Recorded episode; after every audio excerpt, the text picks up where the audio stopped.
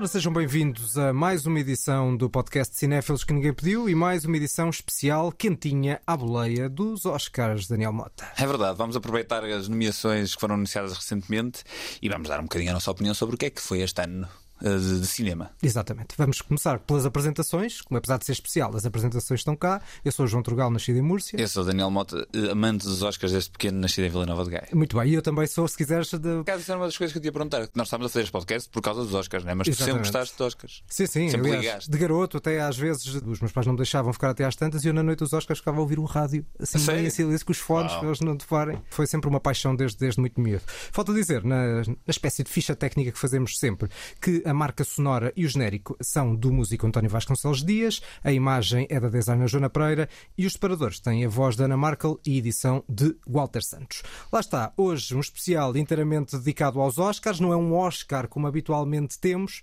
mas o separador continua a fazer sentido. O Oscar que ninguém pediu. Ora, temos então o Oscar que ninguém pediu e neste caso não é o Oscar, não é? São as nomeações. Eu até acho que existem aqui vários Oscars que ninguém pediu, na verdade. Ah, certo. Ia inclusivamente nas nomeações para melhor filme, diretamente. E pá, já estás a atacar assim logo uh, o cerne da questão, não é? Isso és tu que vais atacar, mas eu não ataco, eu não ataco esse filme. Eu não ataco esse filme. E se vamos falar do cerne da questão, vamos aqui um pequeno aperitivozinho desse filme, assim 10 segundos só para dar o toque. I didn't get washed up, so I didn't come.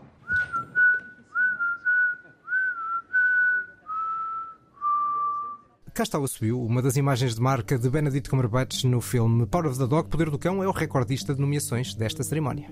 12 nomeações parece-me natural, na verdade. Apesar de eu não ter sido o maior fã do Power of the Dog, eu compreendo que Eu este estava à filme... espera, estava à espera aqui de um ataque já não, cerrado. Não, não, não, não, não, não. repara, eu não acho que o filme seja mau. Longe de ser um, um filme mau. O filme é competente em muita coisa. E normalmente a Academia galardoa a competência, né?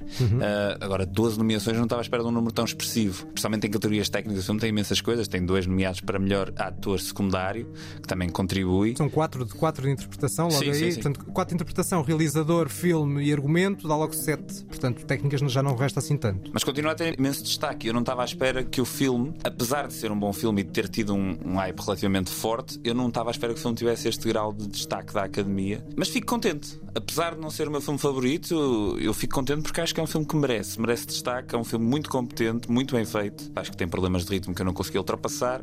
Mas tu gostaste muito do filme, ficaste mais contente que eu, provavelmente, com estas 12 nomeações. Eu também não adorei o filme. Eu acho que há aí um problema só daquilo que era a tua expectativa ou aquilo que é o teu entendimento do filme. Eu nem sequer estou a falar do ponto de vista do hype. Eu gosto muito do, do piano da Jane Campion.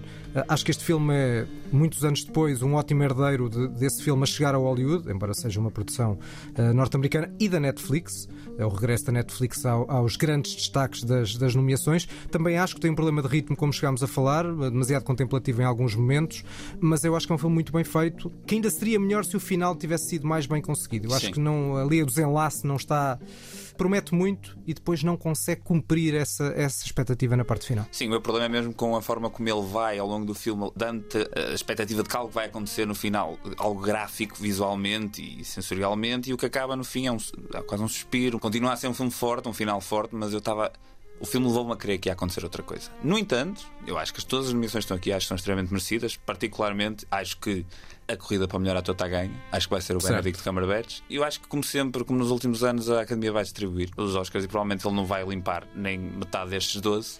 Por acaso, no ano passado já começou a ser uma- um bocadinho mais eh, concentrado no, no- no filme principal. Não tanto como noutros anos, evidentemente, mas Nomadland ganhou alguns dos principais, não é? Sim, mas não, não, não vejo, Não limpou, vejo não isto a limpou, ganhar não é? 7 nem 8. Certo, certo. certo. Nem, nem o Nomadland ganhou. Sim, sim, mas não vejo, apesar de ter 12 nomeações, é o que eu digo, não vejo metade destas nomeações a serem concretizadas em prémio. Até porque algumas coincidem na mesma categoria, né? também é Exato. impossível. Eu Toma lá dois Oscars. O Oscar de ator secundário seria impossível. Mas, eu mas por acaso esse é um dos Oscars que eu concordo. Acho que o Cody Smith McPhee, em particular, mais até que o Jesse Plemons, merece um prémio pelo seu desempenho. Certo, uma surpresa, não é? Uma- Sim, sim, sim, sim. Mas eu acho que ele está muito bem. É das coisas que eu mais gostei do filme. Ora, vamos para o segundo filme com mais nomeações, que já foi destaque neste, neste podcast, no episódio número 2. There is no call we do not answer. There is no faith that we betray.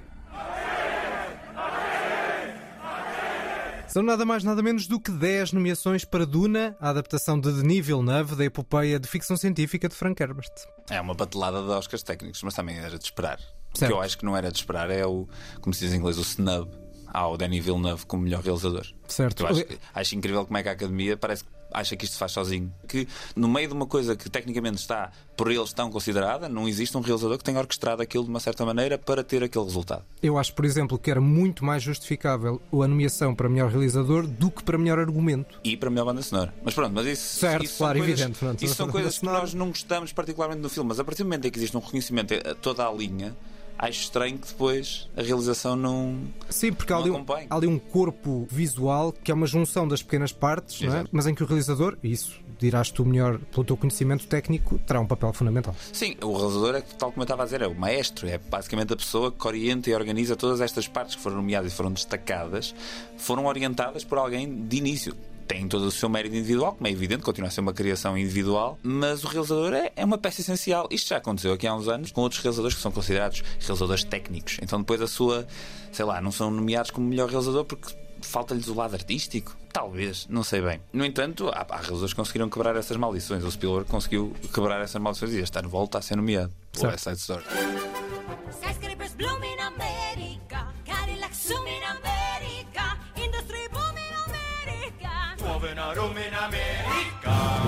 West Side Story não vai ganhar um Oscar. Achas que nenhum? Quanto muito, melhor atriz secundária. Mas eu acho que esse vai, vai para Certo. a Kirsten Dunst. Talvez, talvez, Portanto, talvez. eu acho que não vai ganhar nada. É o terceiro eh, com mais nomeações, no caso sete, a par do Belfast. E há um regresso também, um dado simbólico, já falámos de quatro nomeados para melhor filme, é o regresso da Academia à escolha de 10. Sim. A lógica era sempre entre no máximo 10 e desta vez, ao contrário de outros anos, a Academia optou pelo número máximo. Para além então do Poder do Cão e do Duna, temos uh, West Side Story com sete nomeações, tal como o Belfast. Esse ainda não estreou, vai estrear nas próximas semanas. King Richard com seis nomeações. O nosso muito amado Licorice Pizza, também já destaque aqui. Aliás, já temos, temos quatro filmes em destaque, que já destacámos aqui em uh, 10 edições. Não, Esta é a décima primeira. Eu acho que eles não estão a ver. É, exatamente, o Nightmare Alley, que foi destaque no último episódio, e depois o Coda e o Don't Look Up, que nós adoramos. E uma das nomeações que eu fiquei mais feliz, não sei quanto a ti, mas uma das que eu fiquei mais feliz foi com tenho a... pena de não teres aproveitado a minha deixa acerca do Don't Look Up. É que eu sempre que falo desse filme eu tento ignorar. Tal como eu acho que o filme deve ser. E desta vez, por acaso, eu até achava que ia ser mais destacado no- nas nomeações. Não teve. Esses últimos filmes que eu disse tiveram menos do que 5 nomeações, acho que o Don't Look Up teve 4, e portanto eh, não foi um filme de grande realce. Não querendo ser muito ácido, porque acho que já martelamos muito nesse, nessa questão, eu acho que qualquer nomeação é uma nomeação a mais. Podem te look up. Mas, voltando a coisas importantes, eh, eu. Deixa-me só, só para picar, só para dedicar mais um pouco. Eu sei perfeitamente que tens muita pena nestes 10 não estar o Homem-Aranha. Porquê que estás a ser assim, João? tu, tu queres que, eu- que eu continue a criar inimigos pela internet fora? Pronto, tudo bem. Sim, tenho pena de não estar aqui o Homem-Aranha. Acho que é um filme que merecia imenso.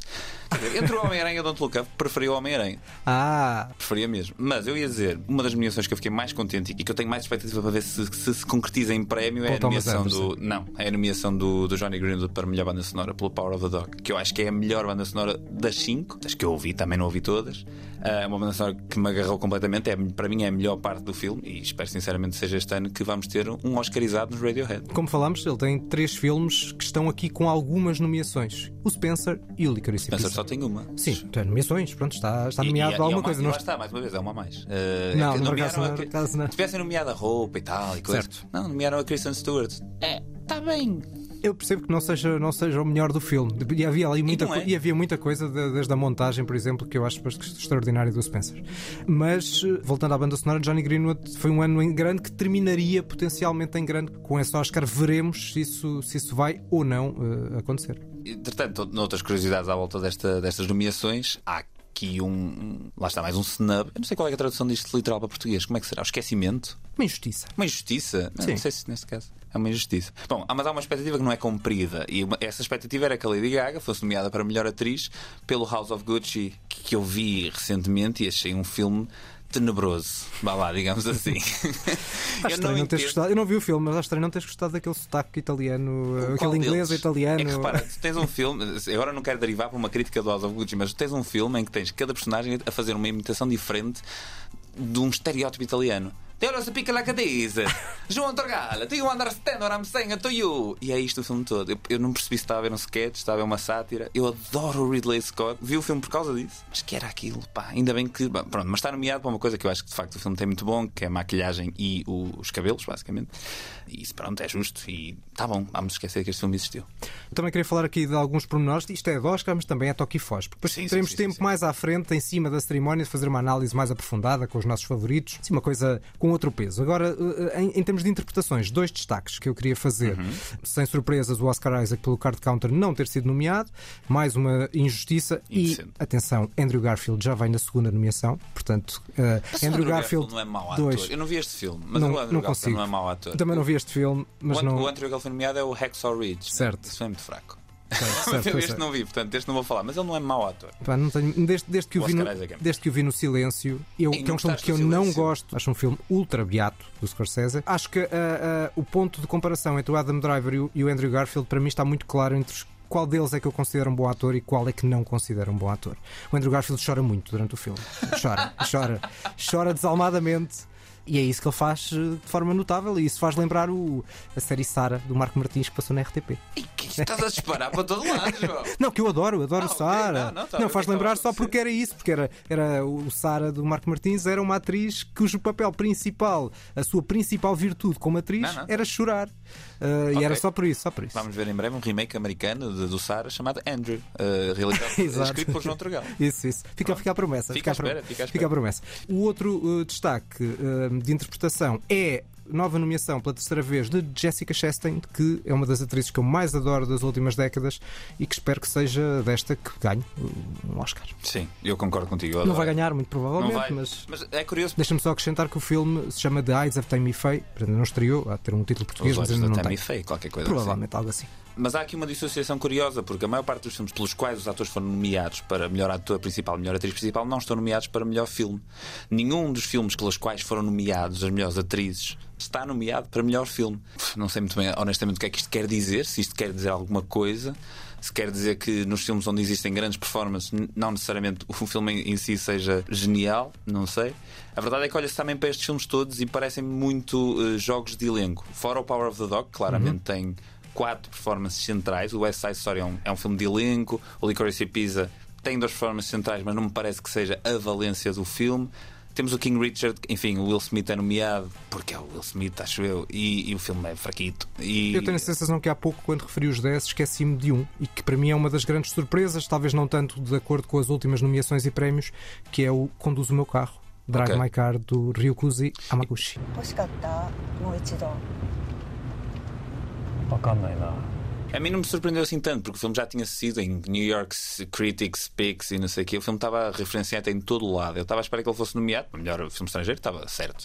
E agora, como melhor filme, estava mais ou menos à espera que fosse nomeado. E a Academia, nos últimos anos, volta e meia, tem sempre um nomeado nos melhores filmes que é fora, também por causa deste alargamento da, da categoria para, para 10 ou menos, 5 ou mais, 10 ou menos. Eles têm tido sempre um nomeado que não é tão óbvio, seja de animação, seja o que for. Sim, mas dentro desses não óbvios, na verdade, o Parasitas ninguém esperaria há dois anos que ganhasse o Oscar de melhor filme, depois ganhou. Não julgo que vá acontecer com, Também acho que não vai, também acho que não vai Carro. acontecer. Ahm, Não tem o mesmo hype. Na altura, apesar de tudo, o Parasitas tinha algum, levava algum peso para dentro da cerimónia. E o cinema sul-coreano e a própria cultura sul-coreana empregam muito mais os Estados Unidos do que necessariamente a japonesa. Mas a, a verdade é que este alargamento traz estas coisas, traz poder-se nomear, um- dar destaque a um Drive My Car, apesar de ele também estar nomeado para melhor argumento adaptado. Deixa-me só corrigir-te, que eu há bocado também disse Drive My Car, mas não devemos dizer Drive My Car. Ou dizemos Conduz o Meu Carro, que é o título em português, ou Ui. então dizemos Doraibu Maika.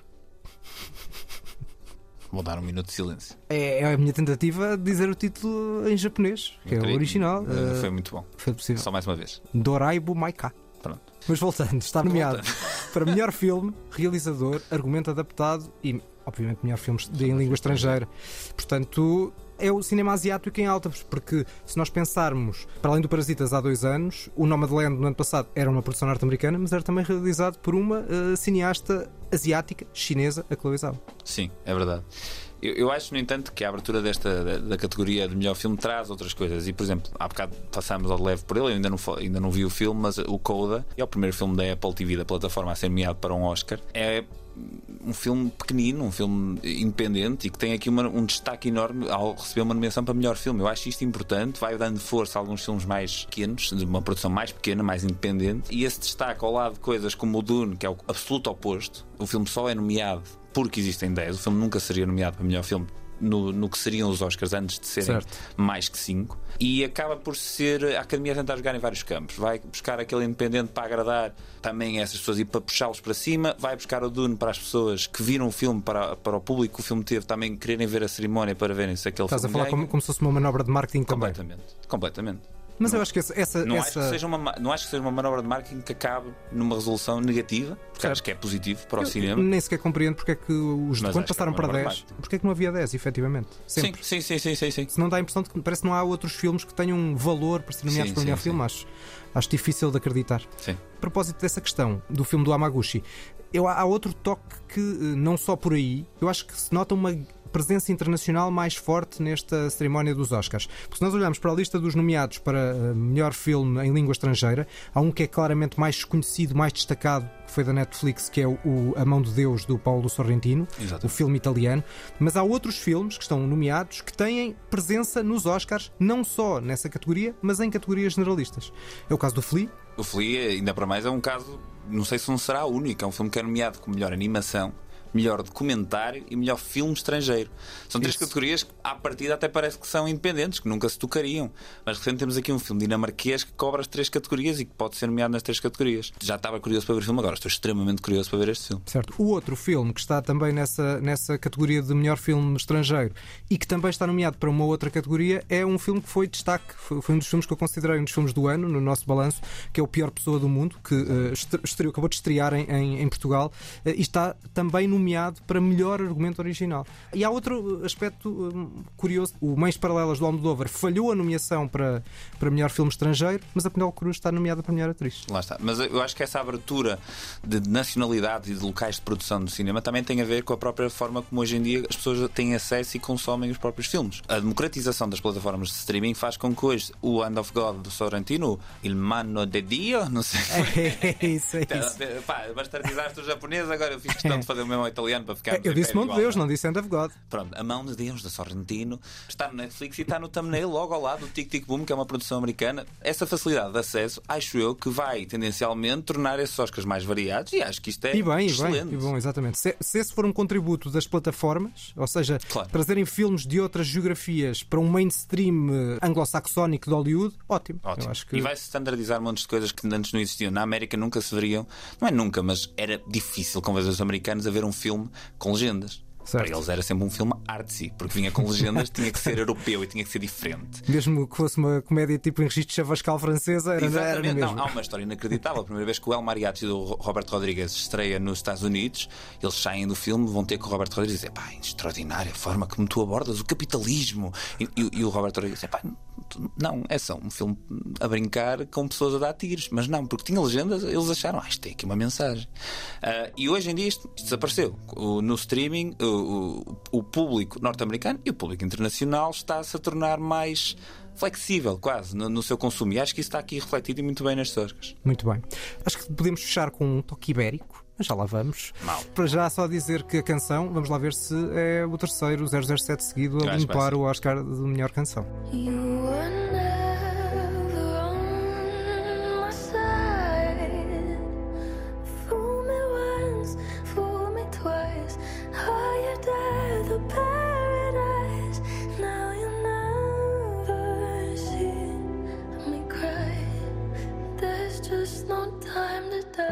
Acho que é difícil não ser. E é uma grande música. É uma eu grande acho. canção. Eu acho que quando chegou ao filme, a música já estava. Nós dissemos aqui no. Olha, foi no, no episódio de estreia do Exatamente. podcast que a música já tinha sido muito prejudicada de alguma forma por ter passado tanto tempo desde o momento em que a música foi lançada e que o filme estreou por causa da pandemia. Mas a música sobrevive muito ao tempo. E comparado com a do Sam Smith, então. Mas quer dizer, lá está. Mas a comparação Lá também está, é. Mais uma comparação complicada. É difícil, é difícil. Eu só mas queria dar uma última, uma última trivia. Não sei se tu já ias passar para a parte ibérica, mas eu queria só dar uma Avança, última avança. trivia que era, neste momento, com esta nomeação para melhor realização pelo West Side Story, o Steven Spielberg torna-se na primeira pessoa a receber nomeações ao Oscar de melhor realizador em seis décadas diferentes. seis décadas. É inacreditável. Seis décadas. Estava a fazer as contas. Estava a fazer contas, estava a ver dos anos 70, exato. exato. Não, é. É tubarão até agora. É impressionante. E com toda a justiça. E com toda a justiça, e mais- e mais ele deveria ter recebido. E quantos ganhou? Dois. Resgate Soldado Ryan e a lista de Schindler. Para fechar, então, um pequeno toque ibérico. Eu vou apresentar aqui a parte espanhola, não é? Que nestes Oscars não se expressa no melhor filme estrangeiro, mas expressa-se nas eh, categorias de interpretação. Há pouco já falei da Penélope Cruz e temos também Javier Bardem com o filme Bing de Ricardos. Portanto, temos duas nomeações de melhor interpretação para espanhóis. Tu se calhar preferias que o Javier Bardem tivesse sido nomeado pelo eh, O Bom Patrão, não? É possível, mas, mas não sei dizer na medida em que não vi o Bing de Ricardos. A interpretação dele do, do Bom Patrão é incrível, mas, nesse, mas neste outro filme não sei. Embora, lá Imagina, está. imagina, pode ser ainda melhor. Talvez, embora lá está, eu esteja a torcer, vou a torcer por eles os dois, sempre torcendo Claro pelos vais, espanhóis, claro embora, embora nenhum deles tenha, uh, sendo uh, muito realista, grandes hipóteses de ganhar o Oscar. Eu, apesar de, agora na parte portuguesa deste duelo ibérico, duelo, desta amistosa quesília, Tu tens guarda-roupa para mostrar. eu tenho guarda-roupa para mostrar. É É, verdade. N- ninguém estaria à espera, mas tenho. Vou destacar o facto do Luís Sequeira, tal como falamos no episódio do Nightmare Alley, ter sido nomeado para melhor guarda-roupa. Não é dos cinco o meu favorito. Eu acho que o Dune merece. São icónicos. Uh, As roupas do Dune vão se tornar icónicas e já acho que já são. Acho que merece o Oscar de melhor guarda-roupa, mas pronto, temos um português lá no meio. Muito bem. É esta então a parte ibérica a fechar este mini mini episódio dedicado às nomeações dos Oscars. Repito aquilo que há pouco dizia. Vamos voltar a este tema em cima da cerimónia para fazer uma antevisão mais profunda do que é que vão ser estes prémios e lançar as nossas, eh, os nossos palpites, digamos assim. Só para aguçar o apetite à malta depois, quem é que tu achas que vai ganhar o melhor filme? Só o melhor filme. Eu acho que é o Poder do Cão. Eu acho que é o Belfast. Eu acho que vai ser melhor realização Poder do Cão, melhor filme Belfast. Talvez, talvez. Vamos ver. Temos tempo para. Vou para... ver o Belfast, Não, vou odiar e depois vou, vou mudar esta opinião. Lá está a vantagem também de discutirmos isso em cima da cerimónia, é que já houve outros prémios claro, que, claro, que, entretanto foram atribuídos e portanto já temos uma, uma, uma ideia mais concreta do que, é que, Exatamente. do que é que vai acontecer. São as despedidas, eh, passem pela nossa página Facebook e Instagram do Cinéfilos que ninguém pediu. Voltamos já na próxima semana com uma emissão convencional dedicada aos Oscars. Mas uns anitos antes, não é assim? Alguns, alguns anos, uns É. 90 anos antes. 91. Ou seja, a cerimónia de 1931 por essa viagem histórica que nós começámos na primeira edição e que já estamos na. já vamos para a quarta. Portanto, até lá. Citando Jared Leto no House of Gucci, It's a me, Paolo.